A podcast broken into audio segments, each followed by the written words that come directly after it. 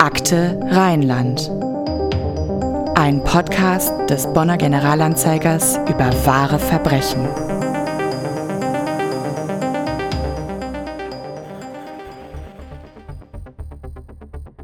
Autobahn 81, 15. Dezember 2009. Zwei Männer sind im Auftrag eines Schmuckhändlers mit einem Transporter und 120 Kilogramm Schmuck und Zahngold auf dem Weg zu einer Metallscheideanstalt in Pforzheim.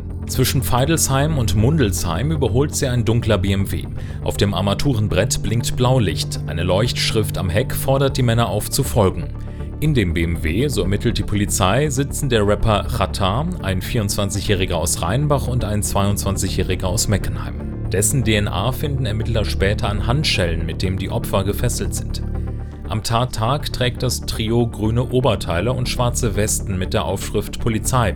Die drei geben sich als Beamte der Steuerfahndung aus und erklären Fahrer und Beifahrer, sie seien wegen Steuervergehens verhaftet. Die beiden werden gefesselt und im Wald ausgesetzt, während Komplizen den Transporter ausrauben, so die Ermittler. Herzlich willkommen bei einer neuen Episode von Akte Rheinland, dem Crime-Podcast des Generalanzeigers. Wir sprechen hier jeden zweiten Donnerstag über Kriminalfälle aus Bonn und der Region.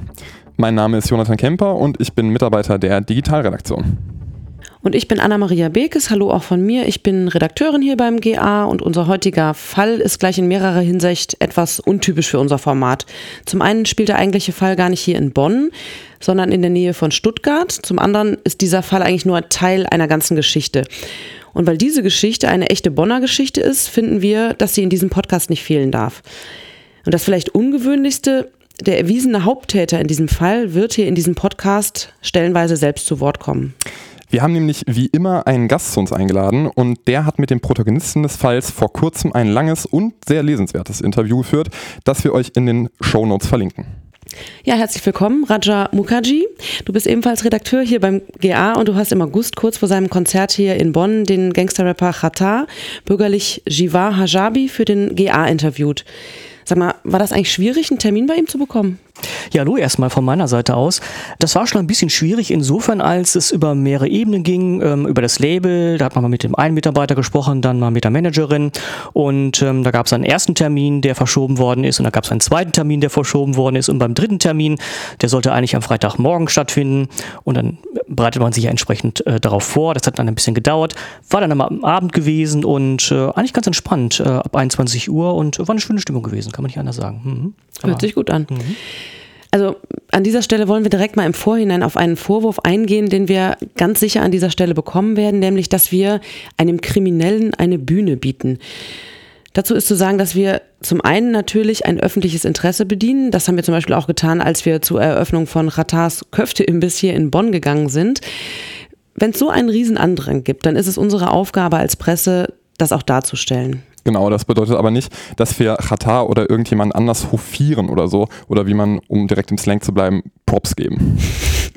Richtig. Und zum Kriminellen, der Qatar hat seine Strafe bekommen, der hat sie abgesessen. Er ist rehabilitiert, wie es unser Gesetz nun mal vorsieht.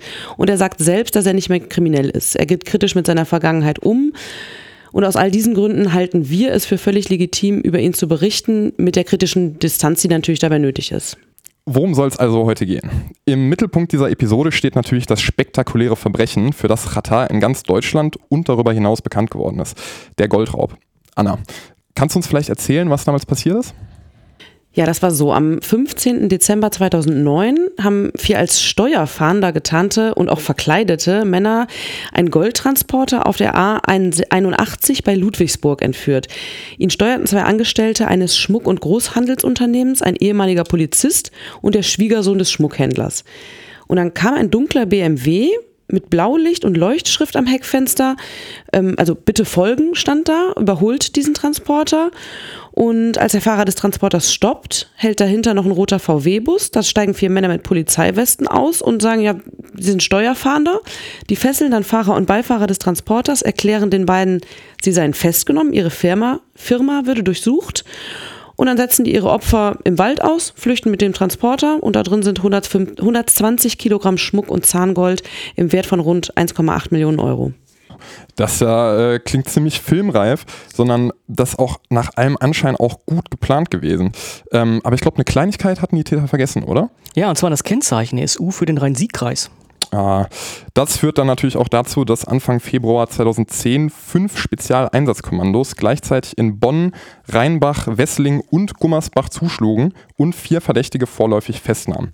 Es folgen weitere Festnahmen, unter anderem in Meckenheim. Chatar ist allerdings erstmal nicht dabei. Wo ist der denn eigentlich? Ja, er floh erstmal nach dem äh, Überfall aus Deutschland ähm, ins Ausland und unterwegs meldet er sich dann per Videobotschaft aus Moskau, muss man sich mal vorstellen. Und dann geht es später weiter in den Irak und dort wird er schließlich vom kurdischen Geheimdienst festgenommen und im Mai 2010 nach Deutschland abgeschoben. Am 14. Juli 2010 wird dann Anklage gegen Jivar Hajabi alias Khatar und fünf weitere Tatverdächtige erhoben. Am 27. Oktober beginnt der Prozess vor, der vor dem Stuttgarter Landgericht. Der Prozess zieht sich sehr lange hin. Erst im Dezember 2011, also mehr als ein Jahr später, fällt ein Urteil. Die große Strafkammer hat dann in Aussicht gestellt, im Fall eines Geständnisses die Haftstrafen auf sieben bis acht Jahre zu begrenzen und daraufhin gesteht Kratar den Goldraub dann auch. Das Gericht verurteilt ihn am 22. Dezember 2011 wegen schweren Raubes, gefährlicher Körperverletzung und Freiheitsberaubung zu acht Jahren Haft. Davon sitzt er allerdings nur vier Jahre ab unter anderem äh, in der JVA Rheinbach hier quasi um die Ecke. Aber da ist er nicht untätig, kann man sagen, oder? Ja, ähm, er hat sogar was gelernt im Gefängnis, ähm, was er auch erzählt, nämlich Geduld. Wenn die Straße meine Schule war, dann war der Knast die Uni. Und äh, die Gefangenschaft habe ihn auch gelernt, äh, mit sich selbst ins Reine zu kommen. Genau, ich glaube, er hat dort heimlich sein Album Nummer 415, was gleichzeitig auch seine Gefangenennummer war, aufgenommen. Und ähm, er hat in einem anderen Interview erzählt, ähm, wie man das am besten macht. Er sagt, am besten mit einem korrupten Beamten, der einem alles reinschmuggelt, aber diesen Service gibt es nicht überall. Stuttgart ist streng, die Schwaben sind sehr ordentlich, im Norden ist es besser. Nordrhein-Westfalen geht auch sehr gut. Genau. Und er hat zum Beispiel einen 30 Meter langen Faden aus einer Bettdecke gezogen, fast wie im Film, äh, ein Blasrohr dazu genommen und äh, eine Nadel äh, dazu gebastelt, ähm, über die Mauer gespuckt und ähm, ein Paket draußen dran gebunden ja. Also jemand hat dann draußen ein Paket dran gebunden genau. und dann mh, versorgt. Lassen, ne? Genau. So hat er sich bis zuletzt sogar einen Kassettenrekorder, Kopfhörer und ein Diktiergerät reingeschmuggelt und für den Produzenten alle Details aufgesprochen mit Zeitstempeln und so weiter. Das muss eine Heidenarbeit für den Produzenten gewesen sein. Chata sagt selber, dieses Album hat sein Leben gefickt.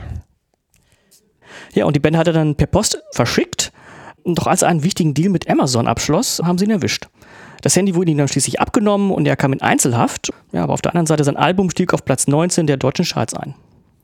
Also im Grunde kann man sagen, dass Khatar sich seine musikalische Karriere, die zwar schon vorher lief, aber danach erst richtig durchgestartet ist, im Knast aufgebaut hat, oder? Und wie auch immer man das finden mag, nach allem, was wir wissen, hat er seine kriminelle Karriere ja beendet. Genau, aber wir sollten trotzdem mal darüber sprechen, wie und warum diese kriminelle Karriere überhaupt begonnen hat, oder? Das war nämlich auch quasi hier um die Ecke am Brüser Berg. Dazu hören wir uns jetzt erstmals einen kleinen Ausschnitt aus dem Interview an, ähm, das Raja mit Chata geführt hat. Ich habe sehr viele äh, Situationen äh, oder Stationen in meinem Leben gehabt, die äh, man als Tiefpunkt äh, so nennen könnte. Und äh, wenn man solche Tiefpunkte gehabt hat, denkt man äh, bei jedem Schluck Wasser, das man trinkt, an, an diese Momente. Deswegen, also, das hat nichts mit Zeit zu tun, das, ist, äh, das geht einfach nicht raus aus dem Kopf. Ne?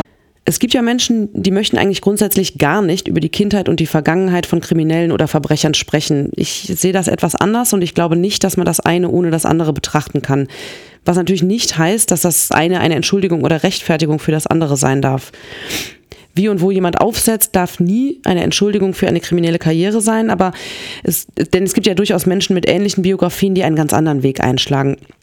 Trotzdem glaube ich, dass man aus einer privilegierten Position heraus ziemlich einfach behaupten kann, dass jeder Mensch sich total frei und problemlos gegen diesen falschen Weg entscheiden könnte. Genau. Einmal um äh, seine Kindheit kurz zu umreißen. Khatar wurde 1981 im Iran geboren und flüchtete mit seinen Eltern als Kleinkind über den Irak nach Deutschland. Im Irak sollen die Eltern gefoltert worden sein. Wie hat diese Flucht ihn geprägt? Weiß man darüber etwas? Ja, sehr. Ähm, denn im Grunde genommen ist es ja eine Biografie, also wenn man das erlebt, die eben nicht jeder kennt natürlich. Und man merkt einfach, dass die Eltern äh, tief getroffen sind. Ähm, er spricht ja auch im Interview darüber, dass sie einfach wirklich traumatisiert waren letztendlich. Und das ist ja etwas, eine Erfahrung, die äh, verlässt einen ja nie wieder. Und äh, das müssen die Kinder auch gespürt haben, als Folge sozusagen auch dieser Flucht letztendlich dann. Ne? Also hat es ihn auch geprägt. Ich glaube auch nicht, dass so etwas jemanden nicht prägen kann. Das wäre naiv, das zu glauben.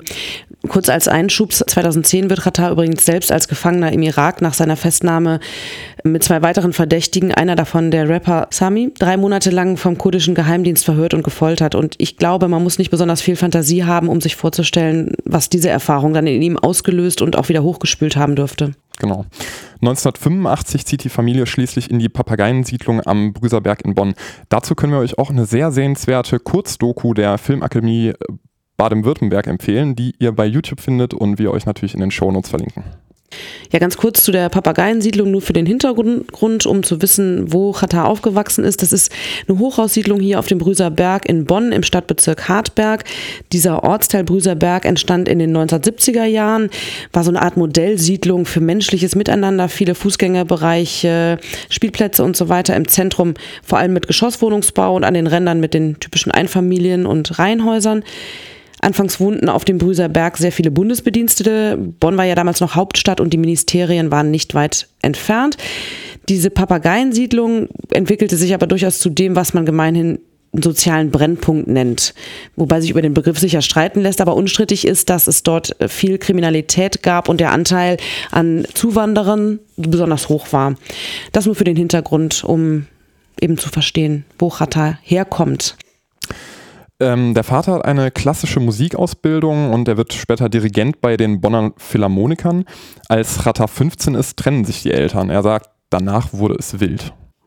Äh, genau, und dazu muss man auch wissen, dass die Mutter natürlich auch eine eigene Geschichte hat. Und das prägt ja auch dann letztendlich die ganze Familie. Also ein Studium äh, der Mutter wird nicht anerkannt. Sie muss äh, Gelegenheitsjobs annehmen, zum Beispiel als Kinderpflegerin und als Putzkraft. Und das ist auch ein bisschen auch die Zeit, in der Chata sich aus der Schule zurückzieht, wie gesagt am Gymnasium in Hartberg und eine Drogendealer-Karriere beginnt, wenn man das so nennen darf. Und nebenbei macht er Musik und nennt sich da auch schon Chata, was ähm, aus dem Kurdischen, glaube ich, stammt und für Gefahr steht. Er schießt auf Türsteher, lässt sich Kokain aus Kolumbien liefern, in, in Gläsern flüssig, vertickt das dann, macht das große Geld zunächst und dann kommen die großen Schulden. Das ist ja geradezu eine klassische Geschichte von der schiefen Bahn, oder? Dabei hatte Chata gar kein schwieriges soziales Milieu im eigenen Elternhaus. Er kam aufs Gymnasium und sagt selbst, dass Geld zu Hause nie ein großes Thema war, sondern Bildung eigentlich die Währung war. Ja, aber es lässt sich dann eben doch nicht vermeiden, dass er auf dem Gymnasium dann derjenige ist, der anders ist, weil er eigentlich das einzige Kind mit Migrationshintergrund unter sogenannten deutschen Kindern ist. Was hat er dazu gesagt? Genau, darauf geht er auch ein, ähm, hat er auch darüber geschrieben in seinem Buch. Er nennt es ja Asikanake, so ist er genannt worden oder betrachtet worden letztendlich. Ein harter Begriff natürlich, aber so war, glaube ich, einfach auch die Wahrnehmung, äh, mit der er das eben verspürt hat, so wie er eben wahrgenommen wurde. Und er erzählt ja auch an einer Stelle, dass er zum Beispiel bei Geburtstagen nicht dabei sein konnte. Und ähm, auch im Schulunterricht war es teilweise so, dass er Ausgrenzung gespürt hat. Er spricht im Interview auch darüber, dass es eben Rassismus war, unser purer Rassismus eben offenbar auch durch, ausgelöst durch Lehrer, die durch ihre eigene Vergangenheit ähm, es nicht anders gelernt haben. Also er ist, macht es sehr differenziert. Er sagt eben, die kannten es nicht anders, sie kannten keine, keine Ausländer, keine Migranten, keine Zugewanderten und deswegen war das eben so, wie es war. Ne? Hm. Das war ja nicht die einzige Schule, auf der er dann war. Also auf dem Gymnasium hat es dann, glaube ich, nicht geklappt. Ne, dann kam genau. er auf eine genau. Gesamtschule in Köln und da gab es dann, Zitat, ich sage es deutlich, Zitat, lauter Kanacken wie ich, da war nichts mehr mit Rassismus. Dafür haben sie aber nur noch gekifft anscheinend. Genau, er ist ähm, zweimal sitzen geblieben und dann wieder nach Bonn zurück auf eine Gesamtschule. Ähm, aber er sagt selber auch, hat alles nicht geklappt, das war nicht mein Weg. Relativ gut war er allerdings in äh, Deutsch und Lyrik, wie er selber sagt. Was ich persönlich interessant finde, Chata gibt ja nicht anderen die Schuld für den Weg, den er eingeschlagen hat, sondern sich selber. Und über seine Schwester sagt er, sie ist in der gleichen Siedlung aufgewachsen und zur gleichen Schule gegangen, aber sie hat nie irgendetwas verbrochen. Sie ist den, wie er sagt, perfekten Weg gegangen. Ja, das war das, was ich eben auch meinte. Natürlich ähm, gibt es auch andere Wege, die man einschlagen kann, aber man sollte eben nicht glauben, dass es so einfach ist. Wir können jetzt, glaube ich, nicht und sollten auch nicht auf jede Einzelheit eingehen. Fakt ist, Qatar betreibt sozusagen parallel eine musikalische und eine kriminelle Karriere. Dann kommt der Goldraub von 2009, über den wir ja ausführlich gesprochen haben, die Festnahme, die Verurteilung, das Gefängnis und schließlich die Freilassung. Wie geht es jetzt eigentlich weiter? Bereut er, was er gemacht hat? Ähm, auf jeden Fall. Also zumindest wird es deutlich, indem er sich im Interview auch dargestellt hat. Also er stellt es auf gar keinen Fall als, also die äh, kriminellen Sachen als Großtat sozusagen heraus. Obwohl er sich, muss man auch sagen, nicht in die Karten schauen lässt natürlich. Also ein bisschen, wie soll man sagen, ähm, er, er glorifiziert das nicht, zumindest nicht im Interview, aber ja. Der Name seines Labels Alles oder Nix, kann man das auch so ein bisschen als sein Lebensmotto bezeichnen? Ich glaube schon, tatsächlich. Ne? Also man muss irgendwie am großen Rad drehen und ähm, geht ja auch im Interview darauf ein, dass es ein bisschen auch um Stärke geht, die man ja auch sozusagen für sich selber und für, für, nach, für, nach, äh, für die, äh, nach außen sozusagen einmal darstellen muss. Und ähm, da musst du ruhig einfach groß rauskommen sozusagen. Ne? Entweder alles oder nichts halt. Ne? Hm. Dazu gibt es auch noch eine äh, Geschichte, die sich Jahre später erst entwickelt hat. Es gibt eine Doku vom Funkformat Y-Kollektiv. Da wird ein Hacker gezeigt, der sich selber Kai nennt. Und er sagt, dass er für große Labelbosse quasi Newcomer pusht und äh, den äh, Klicks bei Streamingdiensten wie Spotify oder YouTube kauft. Qatar selber ist darauf auch quasi indirekt in einem anderen Musikvideo wieder eingegangen und meiner Meinung nach zumindest wirkt es so, als würde er das auch so ein bisschen bestätigen, äh, ein bisschen ironisch vielleicht. Aber meinst du, er hat irgendwie noch kriminelle Energie? Gut, wir können natürlich nicht hinter die Fassade schauen, das ist ganz klar. Ne? Also er ist eine, eine Persönlichkeit, ähm, man kann auch sagen, des öffentlichen Lebens letztendlich. Ähm, ähm, und ähm, er wird sicher auch sozusagen ein Stück weit ähm, sich darstellen müssen. Ähm, ich glaube einfach, dadurch, dass er ja, wie gesagt, einräumt, dass er äh, Sachen auch gemacht hat, er spricht ja von Tiefpunkten, ähm, dass die nicht gut waren, ähm, kann man zumindest annehmen, dass er da auch drüber nachgedacht hat. Ne? Und wenn er sich auch vergleicht mit seiner Schwester, mit, mit seiner Familie insgesamt, wird er nicht alles gutheißen können, was er gemacht hat. Ne? Ob jemand wenn er einmal was gemacht hat, das nicht ein zweites Mal macht oder meinetwegen etwas anderes macht, das können wir natürlich nicht ausschließen an dieser Stelle. Ne? deswegen müssen wir es einfach differenziert betrachten muss jetzt mal festhalten für den Augenblick, dass er die Haftstrafe hier abgesessen hat. Das muss man festhalten. Und äh, bisher ist ja nichts anderes bekannt geworden, was so in die Richtung gehen könnte. Ne? Das muss man auch berücksichtigen natürlich. Und ähm, ja. Ja, andererseits, so wie 2009 ist seine Geldnot, glaube ich, heutzutage nicht mehr. Er ist bekannter und einflussreicher Gangster-Rapper selber, aber er ist auch als äh, Labelboss natürlich verantwortlich oder hat andere Einnahmequellen von, durch andere Musiker. Er betreibt mehrere Unternehmen, unter anderem Shisha-Bars und seit neuestem eben auch einen Köftegrill hier in Bonn. Das soll aber nicht die, die einzige Filiale sein. Er will daraus sogar, glaube ich, ein Franchise machen und über Deutschland hinaus expandieren. Ja, sprechen wir doch mal über seine Musikkarriere. Da habt ihr ja einiges recherchiert. Ähm, ja, zum ersten Auftritt Erfolg. Also er kam 2007 zurück nach Bonn. Er war auf so einer Akademie gewesen, glaube ich, ne? Auch um einem Haftbefehl zu entgehen. Genau, das haben wir, glaube ich, noch äh, nicht London erwähnt. bei ähm, äh, um Musikmanagement oder sowas zu studieren. Mhm. Genau. Ja, aber dieser Haftbefehl wurde wegen Mangel an Beweisen dann aufgehoben, ne? Genau, richtig. Mhm. Dann kam er zurück und hatte einen ersten Auftritt. Genau. Da hatte er natürlich noch nicht so einen Einfluss und hat deshalb Freunde als Sicherheitsleute engagiert, weil er gerade Stress auch mit den falschen Leuten hatte. Aber einer dieser Freunde war leider betrunken und nicht nur das, er hatte sogar eine Gaspistole dabei. Der besoffene Freund gibt auf der Bühne einen Schuss ab und der Saal muss evakuiert werden. Das Konzert wird abgebrochen. Ja, und was kurios ist, zufällig war ein Fernsehteam dabei, nämlich von RTL 2. Der Beitrag war der Chefetage aber wohl zu heikel. Damit kam mit einem Platz in der Sendung Der Bluff wurde das Ganze entschädigt und Rata entzieht sich, äh, zieht Literaturstudenten in vier Wochen zu Gangster-Rappern um. Mhm, genau. Das bringt ihm auch überregionale Bekanntheit und äh, sein erstes Album Alles oder Nix, was dann eben auch der Name seines Labels wird, erscheint 2008 und wird aber auch eineinhalb Jahre später indiziert. Er spielt den Titeltrack für den Kinofilm Kopf oder Zahl, was sein größter Erfolg wird, wird danach sogar in die Playboy Mansion von Hugh Hefner eingeladen. Aber auch das bleibt nicht ohne Zwischenfall, denn er gerät mit einer weiblichen Besucherin aneinander und ähm, kassiert nach einem verschütteten Drink einen Schlag und den erwidert er sogar und landet schließlich im Los Angeles County Jail. Er sagt selber, ihm muss jemand etwas ins Glas geschüttet haben, denn normalerweise würde er von Alkohol nicht so aggressiv werden und äh, kauft sich mit einer Kaution von 50.000 Euro frei, flieht über die mexikanische Grenze vor einem Prozess und festigt damit letztendlich auch sein Image als Gangster-Rapper. Kaschmirmäntel, Zigarren, teure Autos mit glänzenden Felgen, doch das Image kostet natürlich auch Geld. Seine Musik kann ihm zu diesem Zeitpunkt jedenfalls seinen Lebensstil noch nicht finanzieren. Jetzt müssen wir noch mal ganz kurz anmerken, das ist jetzt die Musikkarriere vor dem Knast. Ne? Was äh, mich interessiert ist, Kannst du sagen, welche Rolle die Tätigkeit des Vaters spielt? Er hat ja eine klassische Musikausbildung und war Dirigent. Welche Rolle spielte das für Khatar, für seine musikalische Karriere? Ja, ähm, eine wichtige Rolle, äh, denke ich. Wir haben es eben schon erwähnt, dass der Vater einerseits sehr streng war, ihn auch dazu, könnte man fast sagen, gezwungen hat äh, oder angetrieben hat, Klavier zu lernen, und zwar richtig zu lernen. Aber auf der anderen Seite hat er ihm, glaube ich, auch ein gewisses Rüstzeug mitgegeben. Also der Vater ein großer Beethoven-Fan, damit ein Bezug zu Bonn. Und es soll wohl auch so gewesen sein, dass der Bonn total happy war, als sie 85 trotz dieser widrigen Umstände nach Bonn gekommen waren. Also Bonn und Beethoven natürlich die Heimatstadt äh, Beethovens und ähm, ich denke, es ist einfach ein, äh, ja, ein gewisser Samen eingepflanzt worden in Katar, sich einfach mit Musik zu beschäftigen. Ne? Wobei er dann doch eine etwas andere Richtung eingeschlagen hat als sein Vater, nämlich den Gangster-Rap. Jetzt müssen wir mal gucken, welche, welche Bedeutung hat eigentlich Gangster-Rap in Deutschland? Wenn ich das richtig sehe, hat man doch eigentlich früher gedacht, sowas kann es ja gar nicht in Deutschland geben. Gibt ja gar keine Ghettos wie in den USA oder Frankreich. Das ist eine ziemliche Fehleinschätzung, oder? Ja, ich denke, mittlerweile hat sich Rap und gerade auch Gangster-Rap als sehr bekannte Kunstform von der Nische einfach zum Mainstream entwickelt. Und es ist auch inzwischen vollkommen normal, dass harte Begriffe, Schimpfwörter und so weiter auch in letztendlich chartplatzierten Tracks vorkommen. Wobei Qatar selbst da ja nicht, auch mit einigen seiner früheren Tracks, zumindest mit einem ja nicht sehr zufrieden ist, ne?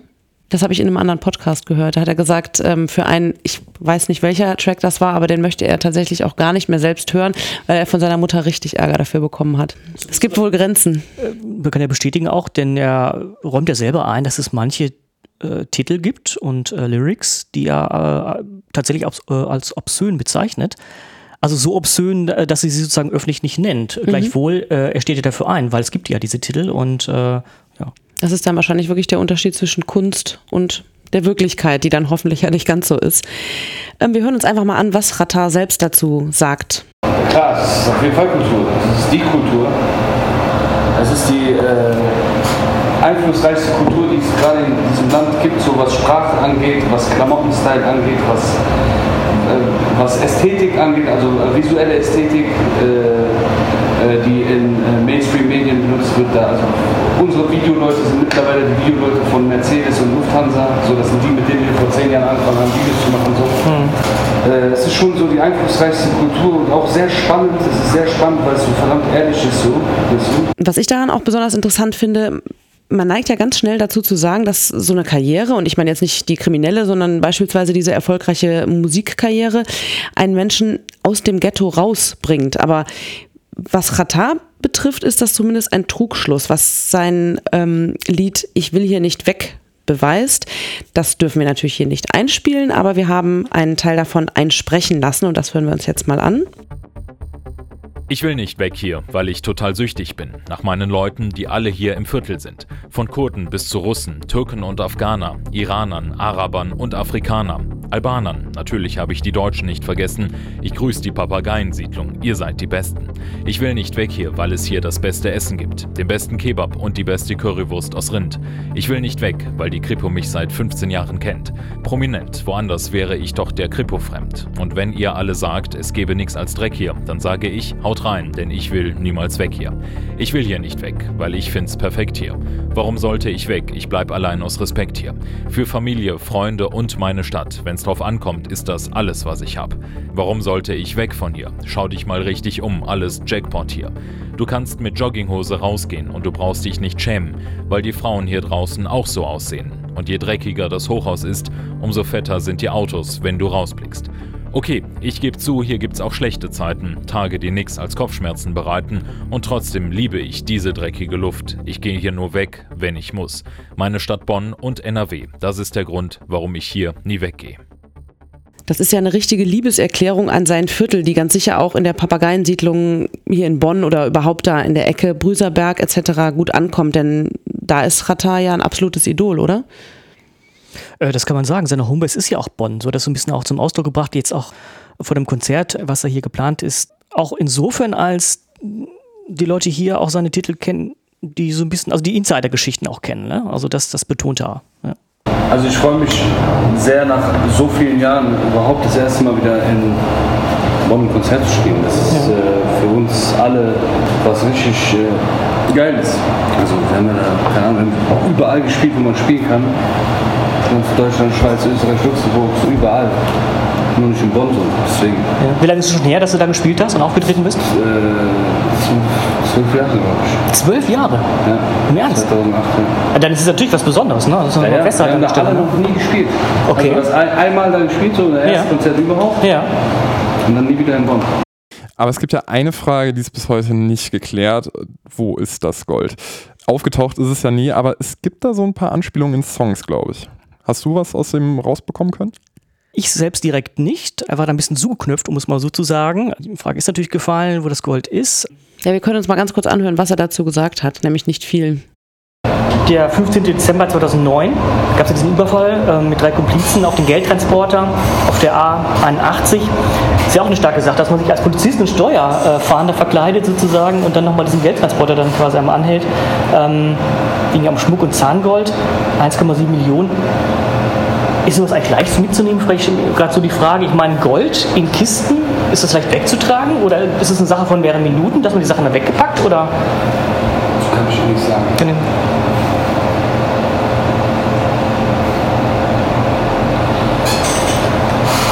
Genau die Frage, wo es auch geblieben ist, ne? Bitte? Wo das Gold geblieben ist sozusagen und der, Sch- und der Schmuck. Echt jetzt? Wie hat er reagiert auf die Frage? Ich glaube, es war eine Mischung aus Überraschung und ein wenig, ja, sauer möchte ich gar nicht sagen. Ich glaube, er, er hat ganz klar gemacht, er möchte die Frage nicht, nicht so direkt beantworten und ist sozusagen darüber hinweggegangen. Aber du hattest keine Angst. Ich hatte keine Angst, nein. Ich hatte nicht den Eindruck, dass er mir in der nächsten Sekunde über den Tisch, äh, mich über den Tisch ziehen würde, sozusagen, und mich dann am, am, am Kragen packt. Das er nicht. Ich glaube, er geht ein Stück weit gelassen damit um, gar keine Frage. Ähm, aber ähm, ja, mehr möchte er dazu nicht sagen und macht es auch deutlich, dass er dazu nicht mehr sagen möchte. Wenn ich noch kurz eine Frage stellen darf, der, wie war der denn überhaupt? Was ist das für ein Mensch? Der kommt einem jetzt, wenn man dein Interview liest, total sympathisch vor. Ist das so oder täuscht das? Es ist natürlich immer eine Momentaufnahme, gar keine Frage. Ne? Ähm, man trifft sich für etwa eine halbe Stunde, in der man das Interview macht. Ähm, das ist die erste Begegnung gewesen. Ähm, aber ich habe einen, einen, einen Mann erlebt mit 38 Jahren, der eigentlich recht entspannt hineingekommen ist in den Raum, uns alle sehr höflich begrüßt hat, uns aufgefordert hat, noch Getränke zu nehmen, Süßigkeiten, der in Flipflops quasi, weil es auch so warm war, dann vor uns stand und saß und auch alles mitgemacht hatte, was sozusagen jetzt äh, die Wünsche betraf, Richtung Fotos und solche Sachen.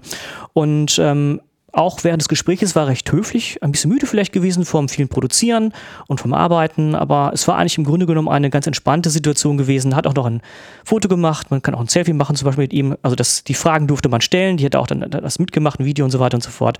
Also von daher war es eigentlich keine Sekunde so, dass man dachte, wow, äh, der packt dich jetzt gleich und dann liegst du dann quasi in Köln auf der Straße. Dürfen wir dein Selfie denn auch mit zeigen? Ja klar. Super. Und damit wollen wir diese etwas ungewöhnliche Folge von Akte Rheinland auch schon beenden. Wir hoffen, es hat euch gefallen und ihr seid auch beim nächsten Mal wieder mit dabei. Erzählt gerne weiter, dass es uns gibt, teilt uns, liked uns und gebt uns im allerbesten Fall eine 5-Sterne-Bewertung. Wie ihr uns am besten erreicht, um Lob oder auch Kritik loszuwerden, steht in den Shownotes. Bis zum nächsten Mal. Tschüss. Tschüss. Das war Akte Rheinland, der GA-Podcast zu Kriminalfällen aus Bonn und der Region. Akte Rheinland ist eine Produktion der Generalanzeiger Bonn GmbH. Redaktion und Produktion Anna-Maria Bekes und Andreas Dijk. Mitarbeit Jonathan Kemper. Nachrichtenstimme Daniel Dähling. Intro und Outro Charlotte Pekel. Grafik Sabrina Stamp.